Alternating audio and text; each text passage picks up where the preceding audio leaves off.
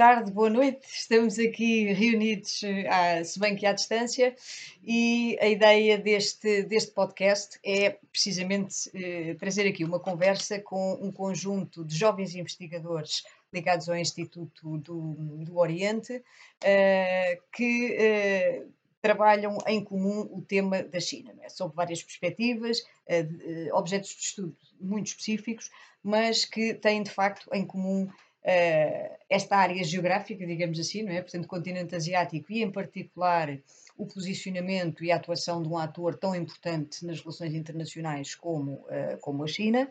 Uh, e também uh, numa perspectiva eminentemente geoeconómica, não é? portanto, da associação entre a economia e a geopolítica, que é algo, como saberão, tem vindo também a ganhar bastante relevância no contexto internacional, académico, científico, e social e político. Bom, eu passava a apresentar os nossos, os nossos convidados de hoje. Portanto, temos uh, o Tiago Carvalho, que é, uh, está a terminar a sua tese de doutoramento uh, em Relações Internacionais, uma tese subordinada à relação entre a segurança económica e os investimentos chineses em Portugal.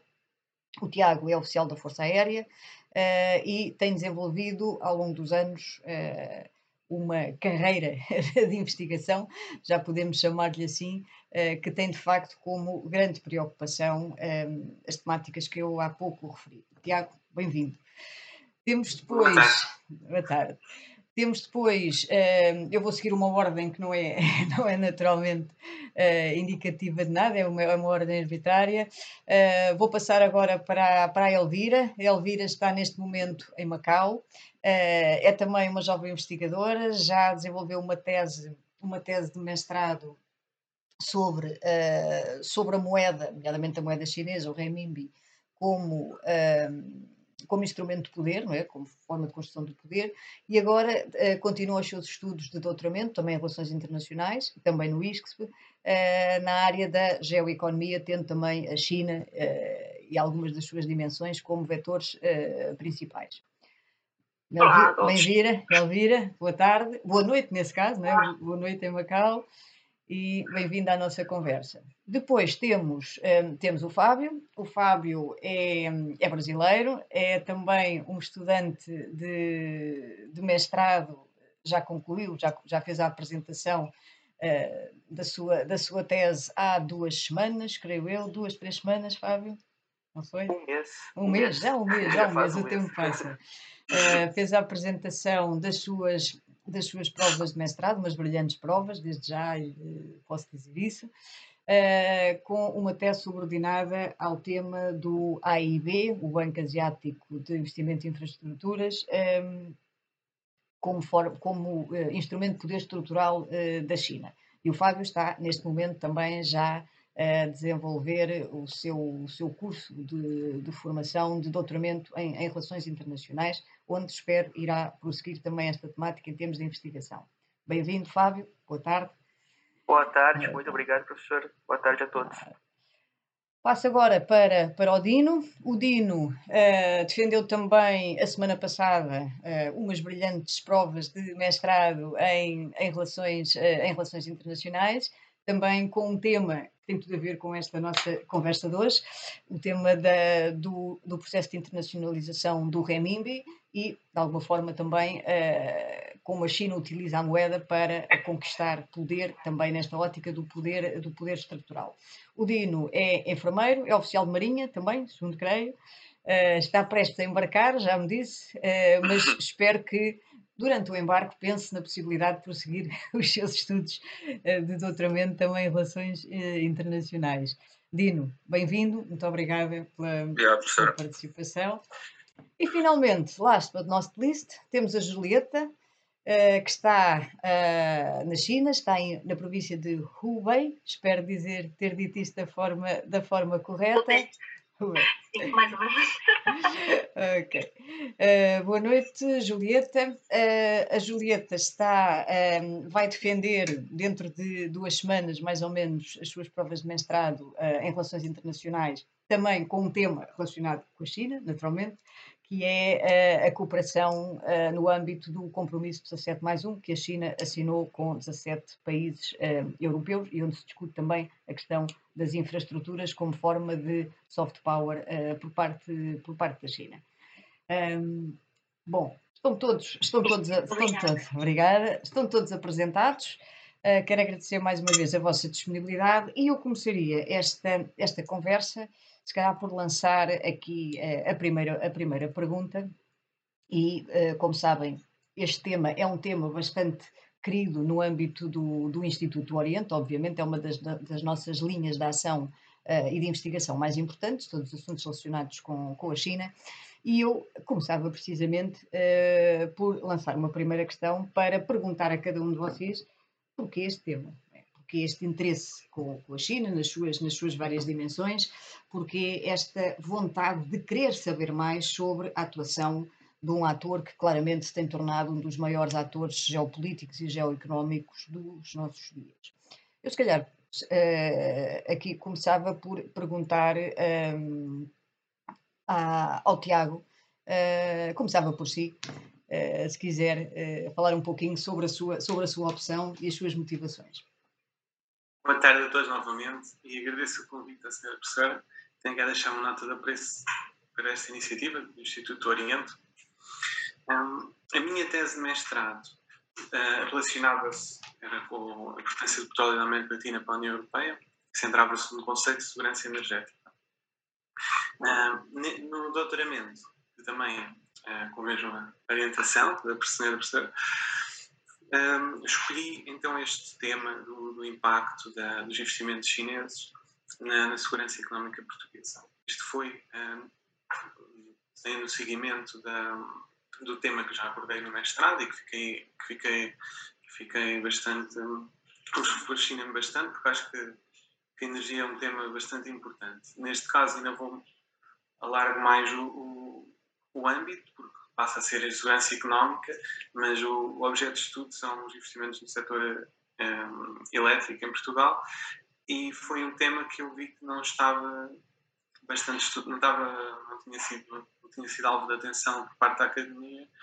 E então achei que seria um tema interessante para, para, aprofundar, sendo que a China, de facto, eu acho que será um dos grandes temas, de, é um dos grandes temas deste século não, não, não há como fugir um, e por isso também é um país que, que me fascina bastante. Um, já tive a oportunidade de visitar e que, que acho bastante interessante e há de facto imenso onde se pode investigar imenso para conhecer sobre, sobre a China. Ok, Tiago, muito obrigada. São motivações mais que, mais que suficientes. Uh, passava agora, se calhar, para, para a Elvira, né? também para nos falar um bocadinho sobre essa opção, aqui para além de razões naturais, não é? é, é chinesa, uh, segundo creio, uh, e o que, é que, o que é que ele levou a querer estudar mais profundamente a atuação do seu, do seu país neste contexto? Também na tese de ah, mestrado já começou com estas temáticas. Não, é? não sei, boa tarde, bom dia, boa noite. muito obrigada pelo convite. No mestrado, eu fiz uma investigação sobre a internacionalização do RMB, porque eu acho que, naquela altura, a internacionalização do RMB, uh, como a moeda chinesa, já tem sido muito amplamente discutida nos uh, círculos acadêmicos da China e, uh, na, entre os acadêmicos de língua inglesa mas a maioria uh, deles é discutida do ponto de vista económico, uh, relativamente uh, em termos uh, económicos, políticos ou relações internacionais, não havia tantas análises sobre a internacionalização da, da, moeda chinesa. Então eu fiz esta investigação e eu acho muito interessante. E agora, para o, a minha investigação de doutoramento, eu escolhi o tema de, de, de PRI, a, a, a, como é que se diz em inglês? Belt and Road Initiative. Okay. A iniciativa de, de, de rota e, e, faixa. Eu acho que uh, esse tema é muito interessante porque é um, tema muito abrangente e também é um tema muito ambicioso. Uh, quer dizer, é, é, abria toda uma abordagem muito uh, holística e ambiciosa que engloba indústria, investimento, comércio, segurança, política externa e com participação de diversos níveis de governo e eh, podemos dizer que é, é, um reflexo da ascensão da China na, área, uh, na arena global em termos económicos, políticos e estratégicos. Uh, e, é um projeto muito proativo para facilitar a expansão do alcance económico e político do governo do, da China. Uh, e por que eu escolhi esse tema? Porque a BRI tem dupla conotação eh, em geral, porque não é apenas uma iniciativa de cooperação internacional ou estratégia externa, mas também é, quer dar resposta a uma série de problemas domésticos, por exemplo, como ah, desenvolvimento regional desequilibrado, insegurança eh, energética, excesso da capacidade de produção industrial, etc. E eh, a nível internacional, como nós podemos ver pelo documento de visão e ação, que é um documento, até atualmente, um documento que explica de forma mais clara e direta sobre o conteúdo e os objetivos uh, dessa iniciativa. Um, naquele documento podemos ver a, a, ambição da China, quer dizer, através da interconexão prevista nesse documento, principalmente na Eurásia, uh, podemos ver como é que a BRI vai interagir com as, uh, com as uh, instituições internacionais existentes e também com as ambições de outros atores regionais, como a Rússia, ou a Europa, ou a, a Índia. Uh, e, e, e um, o outro ponto que eu quero referir é Uh, abri também um projeto simbólico do governo Xi, que uh, a característica marcante dos esforços da China nesta área é a velocidade com, a, com que ele está colocando a sua própria marca nas relações externas da China. Porque, um, como nós podemos ver, cada geração de líderes uh, supremos chineses uh, esforçam-se para manter algum legado de forma a conquistar um lugar na história chinesa. E uh, ninguém sabe uh, o destino de, dessa iniciativa, porque agora também não sabemos o futuro da, da China, é? mas mas há muitos temas interessantes que podemos analisar a partir dessa iniciativa. Então, cada investigador pode escolher o tema em que ele tem mais interesse uh, em termos económicos, culturais, uh, políticos, uh, tudo isso. E, e, eu acho que é, é, uma forma muito interessante e abrangente para nós, para todo mundo conhecer melhor sobre a China e sobre como é que esse país interage com, com o mundo. Muito obrigada. Muito obrigada, já voltaremos, já voltaremos a si, mas daqui a pouco. Eu passava agora a palavra para o Fábio, eu não tenho aqui nenhuma ordem específica, pronto, só estou a, a sugerir que vocês vão falando por esta ordem para, organizar um bocadinho, um bocadinho as coisas. Fábio, força.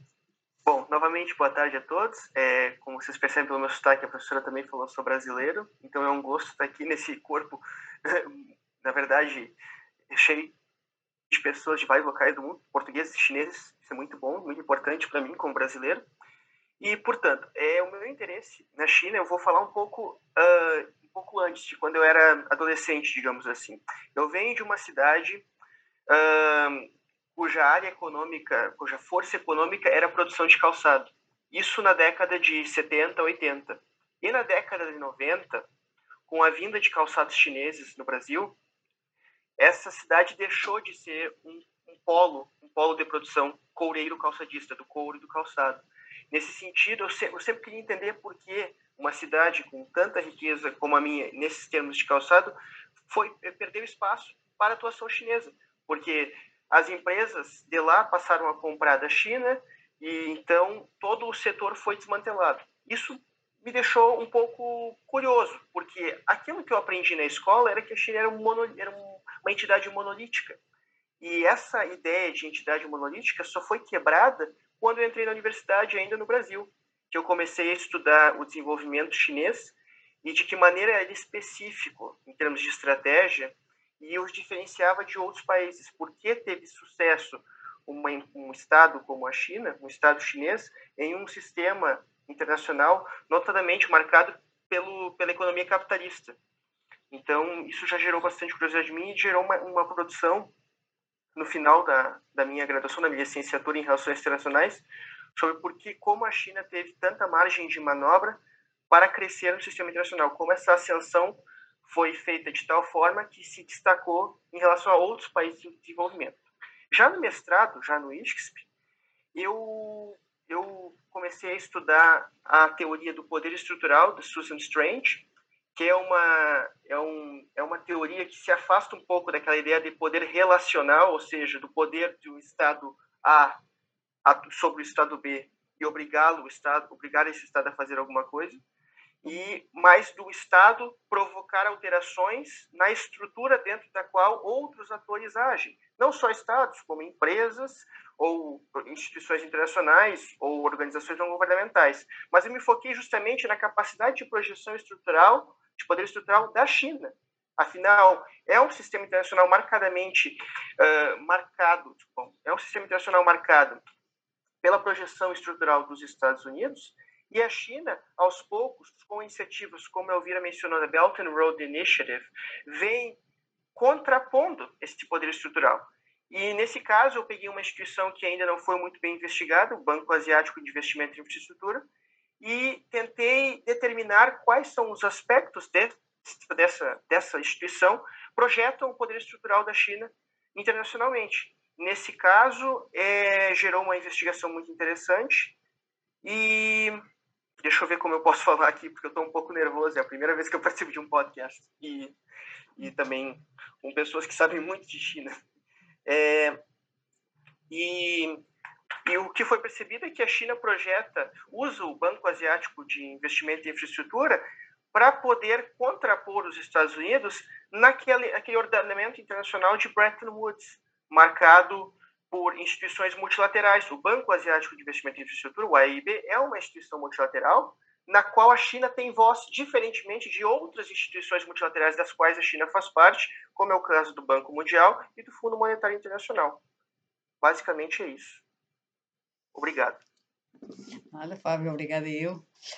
Uh, Dino, bem-vindo. Uh, boa tarde a todos, espero bem que me estejam a ouvir. Sim, sim, perfeitamente. Uh, eu vou dividir a minha, minha intervenção por três tópicos, que é por três perguntas. Portanto, porquê a China? Porquê a economia? Porquê a moeda?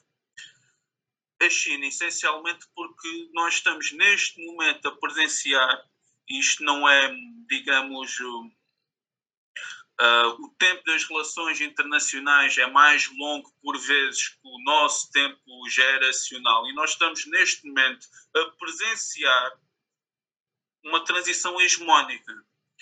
Agora, essa transição hegemónica poderá ser uma tentativa ou poderá ser um projeto que fica a meio. Ou seja, poderemos ter três desfechos. Temos um challenger, a China, e temos um hegemon, os Estados Unidos. A China poderá substituir os Estados Unidos a China poderá ver o seu processo de transição hegemónica, uh, digamos, bloqueado pelos, pelos, uh, por algumas contradições internas políticas da, da, China. A China é um, é, um, é um microcosmos de uma complexidade enormíssima. Nós, no Ocidente, por muito mais que estudemos, sabemos muito pouco da China. Eu acho por uma questão muito simples. Vemos sempre a China com o nosso viés ocidental quando eles têm uma maneira de pensar muito diferente da nossa. Uh, lá está, a China é uma cultura milenar. Uh, ou poderá, é o desfecho que eu, que, que eu não, não é o, o que defende, é o, o presumo neste momento ser o mais provável. Nós temos vários polos de poder. Estados Unidos, Europa, China são os três principais, mas vai surgir eh, já, a Rússia, um, digamos, uma potência que dita declínio, mas que teima a, a, a permanecer e dado o seu espaço geopolítico, há de ser sempre grande, de importância enorme, o McKinder explica bem porquê, uh, e a Índia também vai aparecer nas próximas, já está a aparecer, vai aparecer nas próximas décadas com, com muita força. Uh, em segundo lugar, a geoeconomia. A geoeconomia, da, da, daquilo que eu, que eu li, trabalhei na minha, na minha dissertação, é o código predileto com que essas potências se vão um, interagir. A China utiliza a geoeconomia no sentido em que é-lhes muito mais lucrativo utilizar instrumentos geoeconómicos do que propriamente encetar guerras, conflitos, que daí não, não, não retirará no imediato grandes dividendos, até pelo contrário. Um, depois, por fim, a moeda. Eu, tal como a colega Elvira, também trabalhei o tema da moeda, embora utilizem mais, hum, digamos, as repercussões do renminbi no, no futuro do sistema internacional monetário e da relação dos Estados Unidos com a China, a moeda, porque é um instrumento de poder enormíssimo. Aliás, o que garante ainda neste momento a ordem internacional ocidental são duas instituições americanas. Em primeiro lugar, a US Navy, em segundo lugar, a moeda. A China, quanto a mim, ao contrário do que lá está, a moeda, a questão da moeda chinesa também é uma questão, uh, essa já se pode dizer que já começa a ser muito trabalhada, mas não sei se está a ser muito bem trabalhada, no sentido em que é sempre trabalhada no sentido de, de oposição, oposição aos Estados Unidos, oposição ao dólar, hostilidade. E é o seguinte: a China é um país com 1,4 bilhões de pessoas e o interesse de internacionalização da moeda, embora tenha essa conotação internacional de como formar um escudo relativamente ao dólar, tem essencialmente pressupostos de política interna, de alteração do, do sistema político, político económico da, da China, mais concretamente na transição para um mercado de, de, de consumo interno. Uh, portanto, a internacionalização do Renminbi é um projeto, quanto a mim, fascinante. Todos os projetos da China, encetados pela República Popular da China vai ser o mais a longo prazo e o mais difícil, porque é um conjunto de vários equilíbrios muito difíceis, muito complicados. É, liberalizar uma moeda a partir de um regime autoritário nunca aconteceu. É, é liberalizar uma moeda uh, não seguindo a ortodoxia do, do, do, triângulo de incompatibilidades de modelo, também nunca aconteceu, e é equilibrar uma moeda no sistema monetário internacional em que uh, poderá, e, e é essa a intenção do, do, dos, dos, dirigentes do Partido Comunista Chinês, pelo menos parte deles, que garanta à China uma voz nas, nas instituições financeiras internacionais, no entanto, terá que ser, no entanto, o renminbi não, ele, não tem capacidade para substituir o dólar ou até mesmo o euro. Ou seja, é equilibrar, futuramente equilibrar o sistema monetário internacional em, como se fosse um tripô, um banco de, de, com, com três pernas que não têm todas a mesma altura e que de um banco muito desequilibrado é sempre muito, muito mais fácil. Uh, e concluo assim a minha intervenção. Muito obrigada. Deixem-me só, antes de passar para, para a Julieta, só fazer aqui dois pontos. O primeiro é que acabei de ter uma ideia, eu sou perigosa, não é? Tenho muitas, muitas ideias, mas estava aqui a ouvir-vos e enfim, fiquei com, com imensa vontade e eu espero que quem nos vai ouvir também tenha essa vontade de fazermos um outro encontro eventualmente não só convosco, mas também com outras pessoas que estão a estudar estes temas, para podermos, não, não exatamente nesta forma de, de, de podcast, mas mais de workshop, não é? para podermos discutir, trocar ideias uns com os outros sobre estes temas, porque a paixão com que vocês falam dos vossos, dos vossos temas e, e, e certamente a divergência saudável de, de posições que, que, terão, eu acho que são coisas que enriquecem muito a nossa, a nossa discussão, enriquecem-nos enquanto investigadores, enquanto académicos, enquanto pessoas. Uh, e portanto já estou aqui com uma ideia de fazer um outro encontro em que possamos discutir com mais, uh, com mais à vontade, com mais tempo estas, estas temáticas. Isto é a primeira nota. A segunda nota uh, é pegar em algo que o Fábio disse e, e, que de facto é muito interessante. Eu acho que nos dá também matéria, matéria para pensar, que é a, a diversidade das vossas, das vossas origens. Não é? Vocês partiram todos de caminhos e de pontos do, do globo muito distintos e chegaram ao mesmo sítio, chegaram ao ISCS, chegaram ao IO uh, para trabalhar uh, um tema comum. É? Na realidade é, é a China. E eu acho que isto é bastante interessante, esta diversidade das origens e a forma como vocês chegaram ao fim, é? ao objetivo final, que demonstra a, a, universalidade do interesse neste, neste tema. Uh, e, portanto, é mais, é, é, mais uma razão interessante, penso eu, para estarmos aqui a, a discutir. Bom, fazendo este ponto, passava então para, para a Julieta, depois, ainda antes de irmos a uma segunda ronda de, de perguntas. Julieta, força, bem-vinda. Sim, muito obrigada, professora, pelo convite e acho que isso uh, é uma muito boa ideia uh, uh, desta forma compartilhar as opiniões nossas para aprofundar e promover o desenvolvimento das investigações nesta área em relação à China.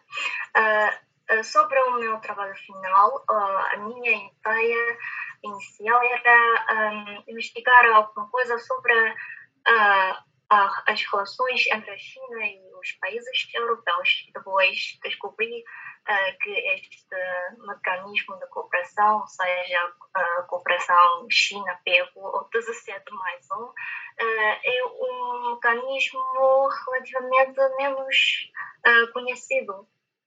É, é, é, entre a China e os 16 inicialmente, países do, uh, da Europa Central e Oriental uh, e como a Grécia entrou em 2019, tornou-se uh, 17 mais um.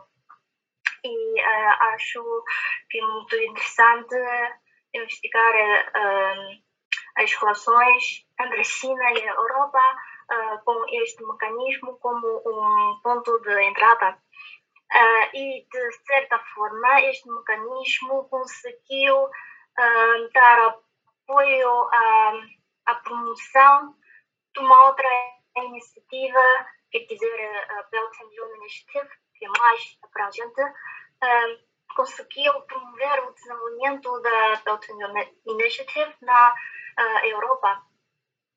e por isso, o meu trabalho teve como objetivo, em primeiro lugar, uh, investigar as relações entre China e esses países uh, mais pequenos uh, na Europa Central e Oriental, mas, ao mesmo tempo, também as relações da União Europeia, das grandes potências como Alemanha, França, uh, investigar as reações desses, desses um, dois tipos de países.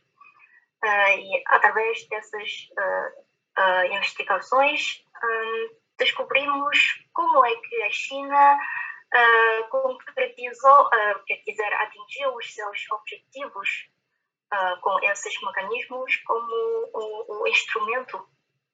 Basicamente, assim. Obrigada. Julieta, muito obrigada. Um, bom, eu se calhar passava agora rapidamente, que o tempo, que o tempo voou, para uma segunda, para uma segunda ronda de, de perguntas, agradecendo a vossa disponibilidade mais uma vez. E agora, se calhar, isto porque as senhoras também têm que, têm que ter aqui alguma evidência, eu começava pela, pela Elvira. Uh, e perguntava-lhe, para além né, de vocês todos terem a China como objeto uh, de estudo, uh, todos vocês estão a desenvolver formações na área das relações internacionais, mestrado, doutoramento. Enfim, é, é, também outro ponto, outro ponto comum. Uh, obviamente que há, muito mais, há muitos mais colegas no ISCS e noutros sítios também a desenvolver trabalho, tendo a China como ou uma das suas dimensões como objetivo de estudo, mas noutras áreas, em estudos africanos, ciência política, etc. Vocês todos aqui optaram por uma formação na área das relações internacionais.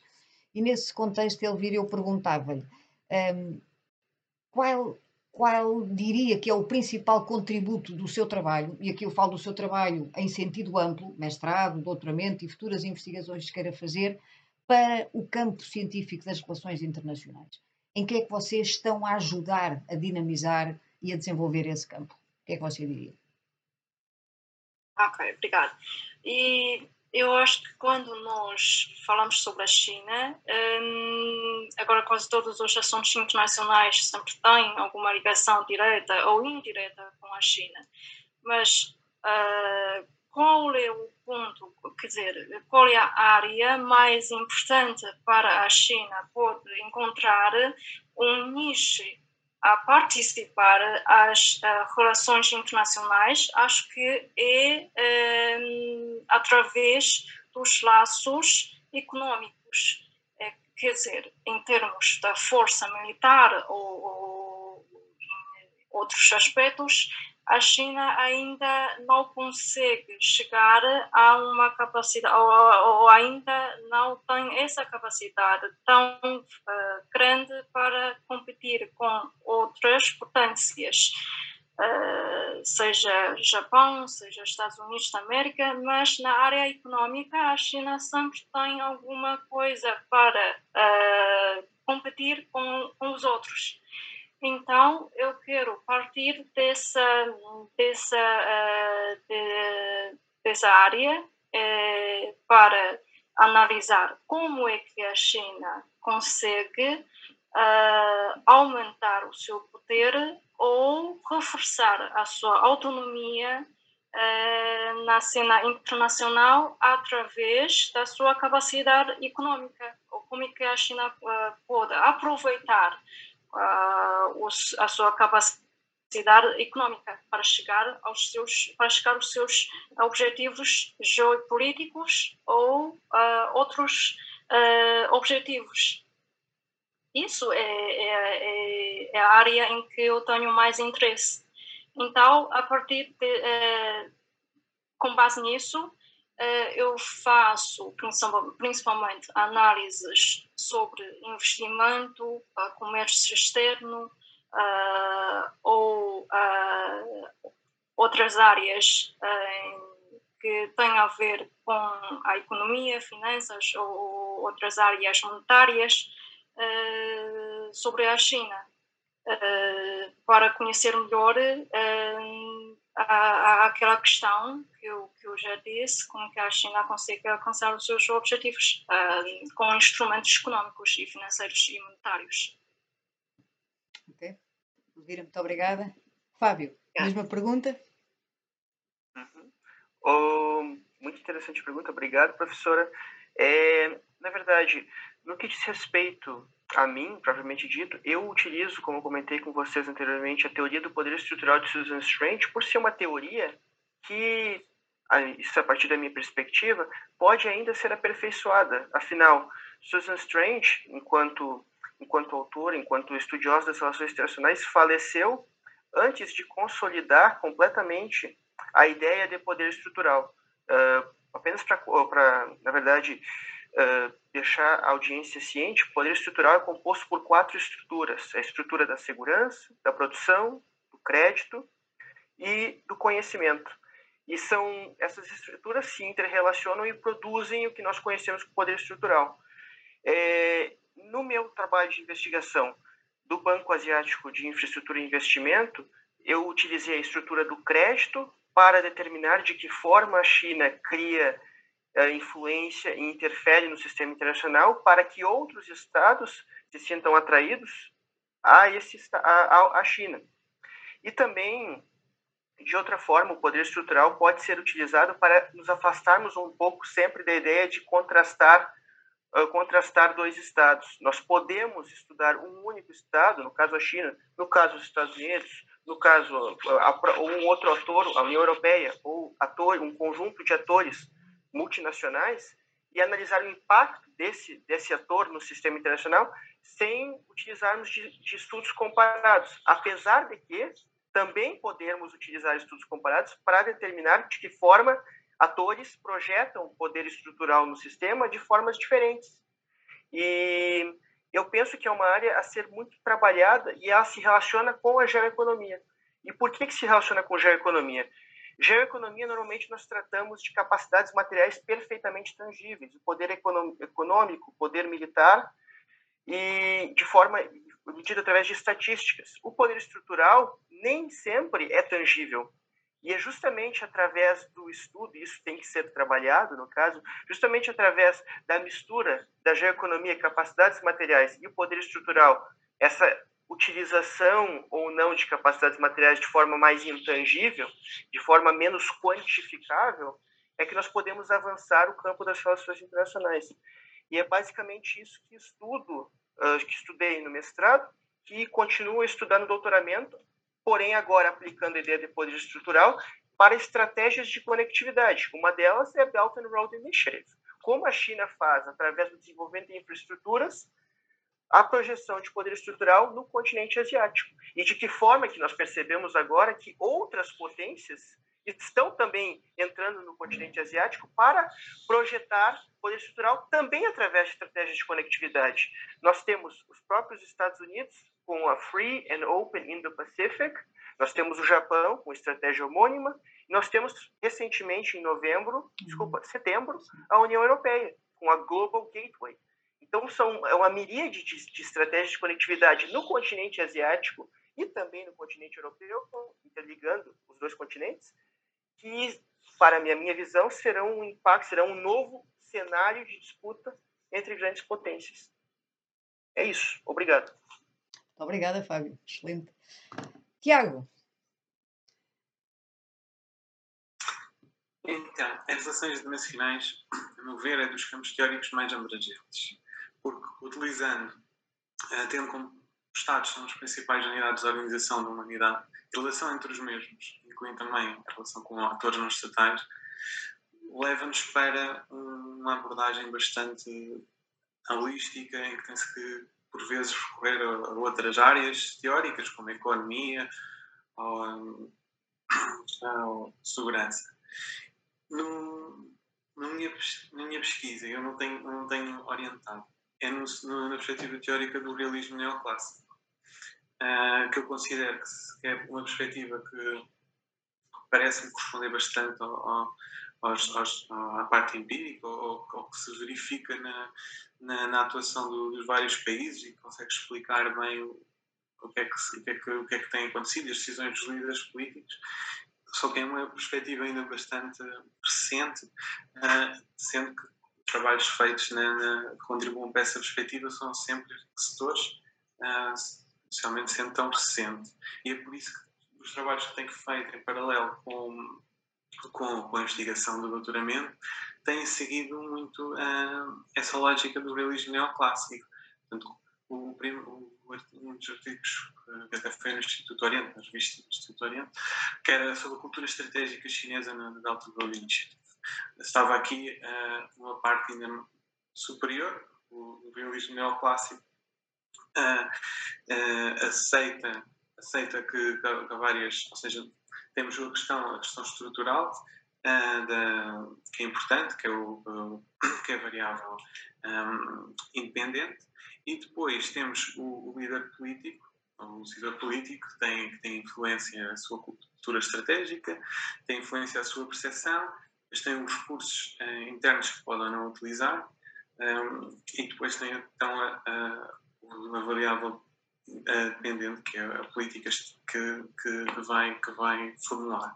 E neste caso aqui estou ainda comecei com a questão da cultura estratégica chinesa, depois uh, uh, investiguei a questão das petrolíferas chinesas, neste caso a utilização de, das mesmas perfis securitários, portanto, aqui na, na implementação de como é que o Estado consegue utilizar este recurso para, para esse fim. Uh, outro mais uh, específico é, com a autoria com a professora que tem a ver com a, com a própria State Grid, um, que é mais específico, que é um estudo de caso, mas também nesse seguimento da utilização de uma empresa para, para esses fins, para esses fins do Estado e como é que consegue uh, efetuá-lo. outro também para, para a publicação tem outra perspectiva que é da percepção portuguesa da China que espero que será publicado para o, para o ano. Uh, aqui, já em vez de ser no ponto de perspectiva chinesa, já na perspectiva do, do, do país de destino, mas a mesma numa lógica do, realismo uh, neoclássico. E a própria, o próprio tema de, de investigação, o conceito principal do doutoramento, que é a segurança económica, o impacto do IDE na segurança económica, de facto leva para um, uma necessidade de uma abordagem mais uh, eclética e a questão das relações institucionais faz todo, faz todo sentido, porque a segurança que é do, uma, área, uma área específica, não é? Da, da, da segurança, mas ao, ao, ir para uma área não tão tradicional da segurança, que é a segurança económica, uh, e o IDE, que está relacionado com a economia, fazendo esta, fazendo a para fazer esta ponte, uh, as institucionais de facto têm, têm uma, um contributo que, é central, é a questão da geoeconomia, um, que permite, de facto, perceber esta ligação e porque é que, como é que esse investimento direto pode implicar na, na, na segurança económica dos países de destino, torna-se torna aqui um, um papel importante. E, de facto, a segurança económica é um tema também pouco abordado. Por isso, um, espero conseguir contribuir para, para, para acrescentar ao, ao, debate sobre a segurança económica. No entanto, é interessante que recentemente tem surgido muito mais atenção para, para o tema da segurança económica, uh, já depois está na investigação do doutoramento, especificamente a, a, às, às preocupações que o a própria expansão internacional da China tem, tem provocado uh, na Europa e nos Estados Unidos. E a União Europeia muito caracterizada por uma, digamos, despreocupação em relação a este, neste âmbito da segurança económica e, aliás, promovia uma abordagem muito multilateral e, e, e, muito liberal em questão, em questão da, da segurança económica, começou a ter mais preocupações e não refere-se especificamente à segurança económica, mas utiliza os, utiliza os, os aspectos que, que, definem este conceito nos seus discursos, na, na sua abordagem. Um, muito recentemente houve uma, digamos, um projeto de criar um mecanismo de revisão do investimento direto estrangeiro a nível europeu, mas não houve consenso para que isso fosse um, um mecanismo realmente de, de, de escrutínio, foi só, é só um mecanismo de cooperação, de troca de informação sobre quando vem um investimento direto estrangeiro de, de atores externos à União Europeia e que possa ter implicação na, na segurança dos países de destino, uh, mas tornou-se de facto um tema uh, maior preocupação e cada vez maior preocupação, porque de facto, ao, ao contrário do, do, do investimento direto estrangeiro, que era, que era habitual, receber era de empresas uh, privadas, e o investimento direto estrangeiro chinês. Tem, muito, tem empresas um, que são empresas estatais, o modelo é diferente, uh, não é, não é uma coisa que fosse já bem conhecida aqui na, na Europa e por isso um, promove de facto este, este interesse e esta necessidade de perceber o, as suas implicações.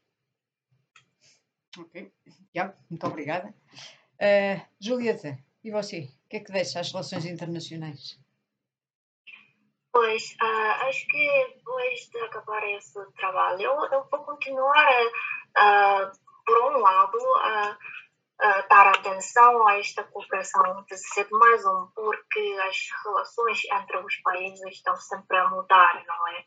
Uh, por exemplo, esta questão uh, entre a China e a Lituânia, recentemente, Uh, e também os, os projetos de, de, investimento, os projetos de infraestruturas que eu investiguei neste trabalho ainda não estão acabados. Uh, portanto, eu vou continuar a dar atenção a esta área, mas além disso, vou também procurar e investigar mais sobre os, os projetos de investimentos da China nos outros países europeus, por exemplo, em Portugal, também nos países setentrionais, não é? Como é que tipo a China consegue, por um lado, digamos, satisfazer esses, esses países, não é? e simultaneamente consegue uh, concretizar os, os, seus objetivos e também como é que consegue tratar bem as relações com a União Europeia, mas também ao mesmo tempo com os seus países, países membros. isso também é um, é um tema bastante importante. eu basicamente gostaria de ainda focar nas relações geralmente entre a China e a, Europa, a União Europeia. Por isso é, é uma ideia agora básica. Obrigada. Muito obrigada. Dino, last but not least. Um, ora, qual foi, portanto, o contributo da, da, minha dissertação para, para, algum entendimento sobre essa. Sobre essa para a, não, é para a área científica de, de, das relações Exatamente. internacionais. Uh, é o seguinte, de grosso modo, tentei, através da, da, da vertente da dimensão financeira, demonstrar que a China e os Estados Unidos não estão fadados nem predestinados, a tese do Sr. Graham Allison, o, destinados para a guerra, ou seja, que a China e os Estados Unidos não estão fadados nem destinados ao conflito. Um, irá certamente entre, uma, entre o Challenger e o Edgemon uma, uma, uma tensão permanente, uh, mas uh, é o seguinte: não são blocos estanques. A natureza da relação sino-americana é muito diferente do que era, por exemplo, a natureza da, da relação uh, durante a Guerra Fria dos Estados Unidos e a União Soviética. Porquê? A China e os Estados Unidos são imensamente independentes. A Chimérica não acabou de um dia para o outro. Decidiram, digamos, uh, proceder a um decoupling. Um decoupling, mas na parte financeira esse decoupling será, será, sempre, será sempre mitigado. Uh, pelo motivo que a China uh, tem muito interesse nos, nos, mercados americanos, a China dificilmente conseguirá criar mercados com o mesmo grau de sofisticação do, do, dos americanos, dada a natureza autoritária do seu regime, e que exigem um, liberdade, liberdade de negócios. E, e, a China, a natureza do, do regime político chinês é controlar economia. Uh, podem dar alguma liberdade, mas é sempre uma liberdade, digamos, uh, mitigada, sempre, sempre um, um, com, estruturada pelo, pelo, pelo regime. Uh, os Estados Unidos, por sua vez, apesar de criticarem as políticas comerciais da China, tal como os ingleses fizeram há 100 anos atrás relativamente às políticas comerciais americanas, interessante, um, também gostam de comprar os produtos chineses do Walmart baratíssimos. A China foi o maior contribuinte para uma, para uma, uma situação que nós já nos esquecemos o que era viver com isso, mas que agora está, está a voltar muito à conta do Covid, que é viver com inflação reduzida. E isso é um bem comum para a humanidade enorme, porque é uma possibilidade de desenvolvimento uh, e, de, e, de, digamos, uma melhor alocução dos, do, de, de, isto é, vai contra as teses do, do Sr. Keynes, mas, uh, mas, mas, a inflação também de, destruiu muito do, do rendimento e, e era o, é o principal destruidor da moeda. Portanto, uh, se a China e os Estados Unidos podem estar destinados a haver conflitos uh, no campo geopolítico, no campo tecnológico, essencialmente no campo tecnológico, no, no, campo financeiro será muito mais difícil e é uma oportunidade para os dois Estados uh, cooperarem, porque têm interesse nessa cooperação. Para além do, do, da questão financeira, realça também a questão ambiental, para mim é uma área que mais tarde ou mais cedo vão ter que cooperar, uh, a menos que queiram destruir o planeta Terra. Uh, tanto os Estados Unidos como a China são atores puramente, essencialmente racionais. O, a China, no, meu ponto de vista, em muitos aspectos, até o pináculo do Estado, do estado racional. Veja-se, por exemplo, isto é, tem muito a ver com a herança do, do marxismo, que é, digamos, uma, um extremo, uh, utiliza a razão, a razão um extremo desde o, digamos, uh, transforma a razão do, do, do, iluminismo como um dos motores da história, depois um, é, é, é conhecido por materialismo, materialismo dialético e, e, e, por aí em diante.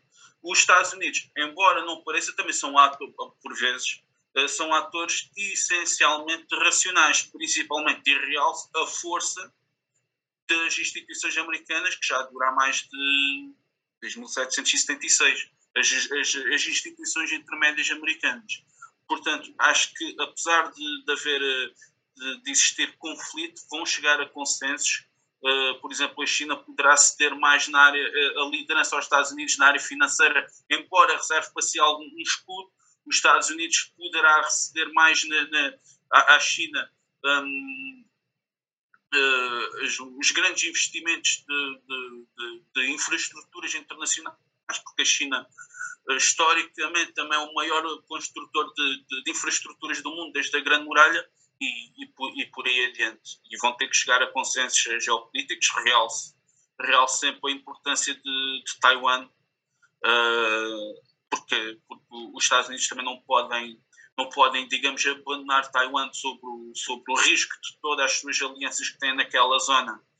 Uh, desde o tempo do, do, do, presidente Truman até agora a, a formação da Quad, essas, essas sistema de alianças se desmoronar e, as, e, a, e a China, por sua vez, também não dificilmente abandonará Taiwan porque a China, digamos, é muito ciosa daquilo que considera o seu território soberano.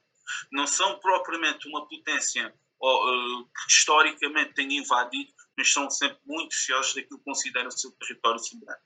Uh, apesar de todos estes problemas e todos, e todos os, eh, digamos, a relação conflitual, e acho que esta rivalidade entre os Estados Unidos e a China poderá ser uma, uma, uma era de ouro para a humanidade no que diz respeito ao desenvolvimento tecnológico. Muito obrigada. Bem, nós temos definitivamente que fazer aqui uma outra conversa para trocar ideias com mais, com mais tempo, porque já vi que vocês estão, e ainda bem, estão entusiasmadíssimos com, com o vosso trabalho, estão empenhados, uh, entraram completamente na, no espírito da investigação, isso é fundamental. E para terminar mesmo, porque esta nossa conversa já vai longa, eu colocava uma questão geral a todos, pedia-vos de facto para ser muito sucintos e, e era o seguinte, e desta vez colocava, começava pelo Fábio. O que é que vocês diriam uh, aos vossos colegas que estão agora uh, a iniciar, a pensar em temas, em temas de investigação, quer a nível de mestrado, quer a nível de doutoramento? O que é que vocês lhes diriam para, uh, para os atrair para estas áreas, por exemplo? É? O, que é, o que é que vos deu mais gozo na prática trabalhar e que recomendariam? Fábio? Um, na verdade, parte do princípio que as pessoas que têm interesse em seguir a investigação são curiosas. Então, alimentem vossa curiosidade. Eu diria isso. Simplesmente alimentem vossa curiosidade e vão atrás das informações, porque nós estamos numa era, na era da informação mesmo. Claro, esquece, esqueçam as fake news e tudo mais, mas para quem quer investigar, para quem quer aprender sobre qualquer que seja o assunto, vão atrás e não desistam. Isso também. Então, Alimentem vossa curiosidade e não desistam no primeiro bate, porque sempre teremos barreiras. E essas barreiras são transponíveis, não há barreira intransponível. Então, quando se depararem com uma barreira, respirem e continuem alimentando vossa curiosidade, que tudo dará certo no final. Tentei ser sucinto. e foi muito, muito sucinto mesmo. Muito obrigada, Fábio. Uh, Julieta, e você? Prestes também a terminar a sua tese? O que é que diz ao pessoal que vem a seguir? Mas também acho que o interesse e a curiosidade uh, são uh, os fatores mais importantes para, os, uh, para escolher um, um tema para estudar.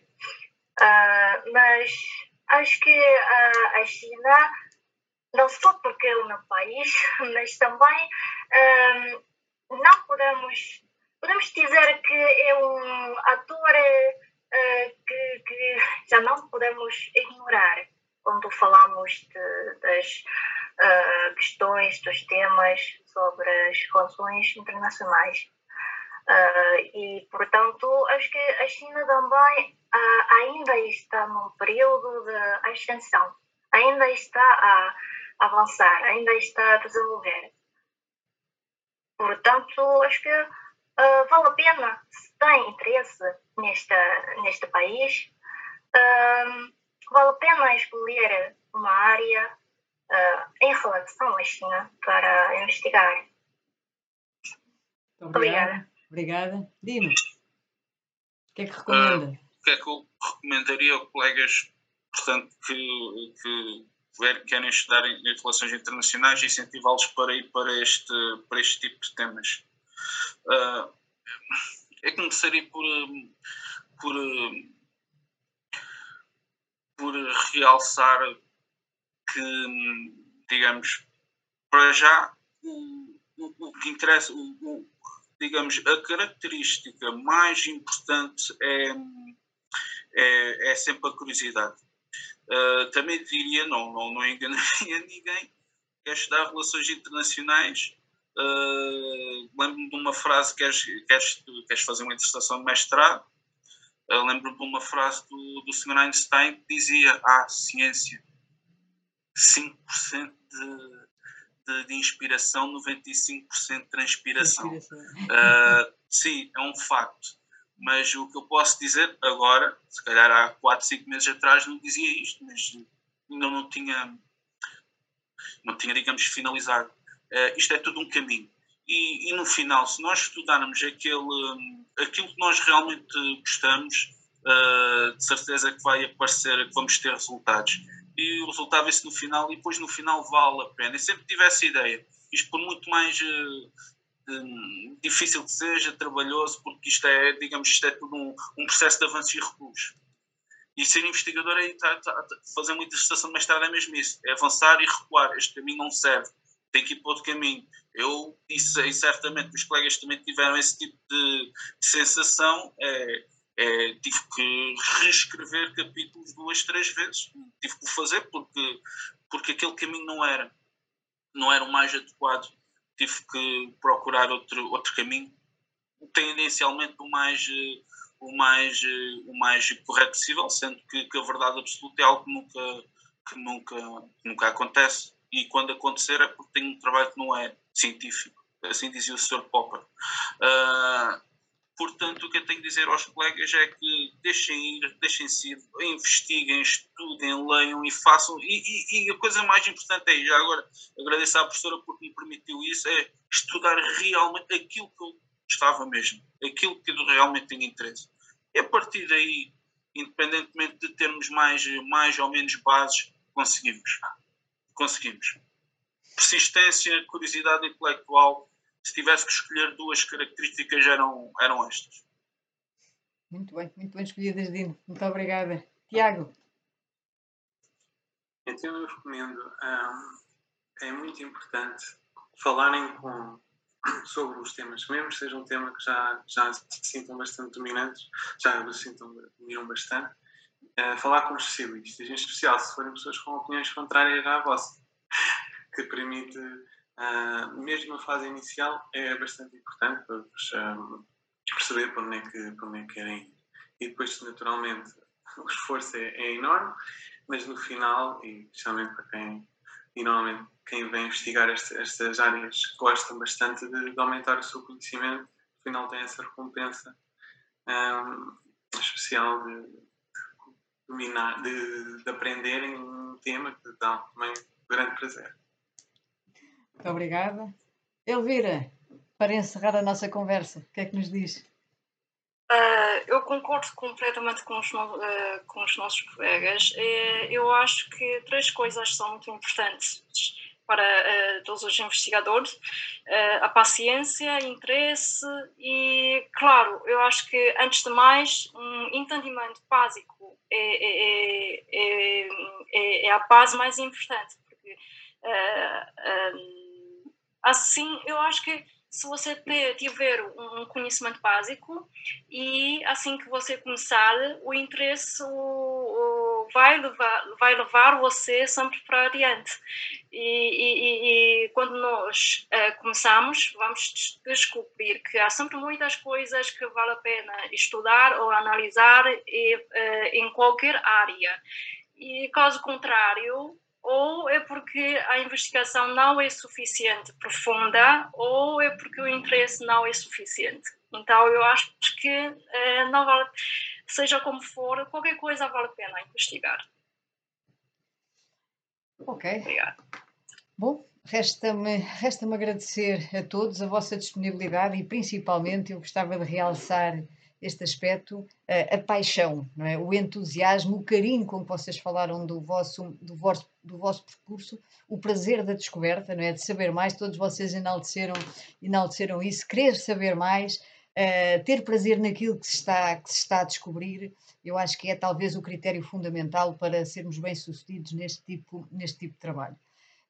Eu relembro aqui que este, este nosso podcast teve como objetivo dar a conhecer alguma investigação que é feita no seio, no seio do Instituto Oriente, através dos jovens investigadores, uh, e nós tivemos aqui o contributo de cinco fantásticos uh, investigadores uh, no início de carreira, que eu tive o privilégio de, de, acompanhar, no caso do Tiago também com a professora Andreia, Andreia Valente, que tive o privilégio de, de os acompanhar e que tenho a certeza não só irão desenvolver muito mais trabalho meritório nesta área, como principalmente irão também um, convencer uh, outros investigadores a juntarem-se à nossa rede e a contribuir ainda mais para o trabalho que estamos a fazer de conhecer melhor este extraordinário ator que é a China.